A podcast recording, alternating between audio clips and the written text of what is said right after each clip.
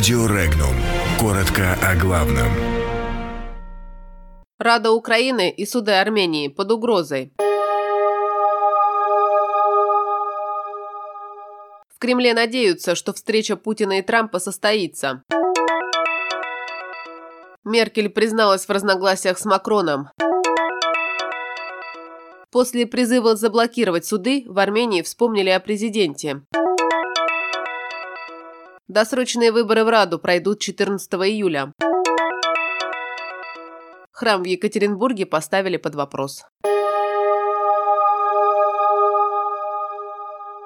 Российские власти надеются, что полноформатная встреча президента России Владимира Путина с президентом США Дональдом Трампом состоится, заявил пресс-секретарь президента России Дмитрий Песков. Однако, как подчеркнул Песков, здесь может быть много вопросов, потому что это может быть встреча на ногах, совсем краткая, или где-то в кулуарах, или заранее согласованная, с подготовленной повесткой дня полноформатная встреча. Ранее американская сторона запросила у Кремля встречу на высшем уровне. Приезжавший в Сочи государственный секретарь США Майк Помпео обсуждал обсуждал детали этой встречи. На данный момент было установлено, что какая-то встреча Путина и Трампа состоится на саммите Большой Двадцатки в японской Осаке. Точный формат встречи определяется.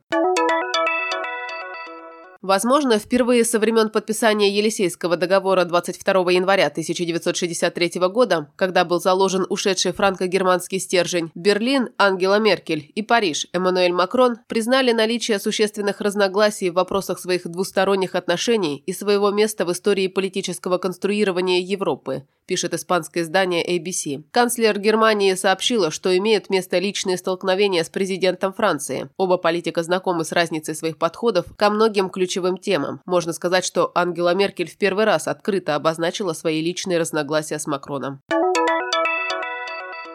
После того, как премьер-министр Армении Никол Пашинян призвал сегодня заблокировать входы во все суды страны, в Армении резко накалилась внутриполитическая ситуация. Призыв армянского премьера прозвучал через день после того, как суд решил освободить из-под стражи бывшего президента Армении Роберта Кочеряна. Данное решение суда вызвало резкое недовольство среди сторонников действующей власти, которые призвали ускорить процесс внедрения переходного правосудия, о необходимости которого Пашинян объявлял еще в августе прошлого года. Члены, отстраненные от власти в мае прошлого года, Республиканской партии Армении заявили о том, что у страны есть руководитель, и это президент Армен Саркисян. Президент Армении Армен Саркисян выступил с посланием, в котором говорится, что то, что демократические процессы в Армении необратимы, не должно вызывать у кого-либо сомнений ни в Армении, ни за ее пределами. По Конституции Армении власть принадлежит народу. Он призвал всех граждан Армении, независимо от занимаемой общественной и политической позиции и должности, сохранять спокойствие, соблюдать Конституцию и законы.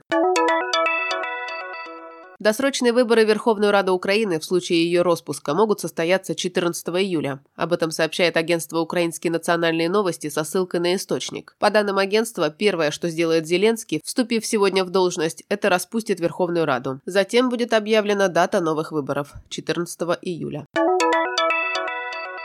В Екатеринбурге вопрос о месте строительства храма Святой Екатерины все же обсудят с жителями города. Возможно, депутаты Гордумы одобрят проведение референдума, а пока сегодня горожанам собираются предложить четыре площадки под будущий собор. При этом список будет неисчерпывающий. Жители смогут внести свои предложения. Напомним, 13 мая в Екатеринбурге разгорелись протесты. Часть местных жителей воспротивилась началу строительства собора Святой Екатерины в сквере возле театра драмы. В целом, за два дня порядка ста человек были задержаны.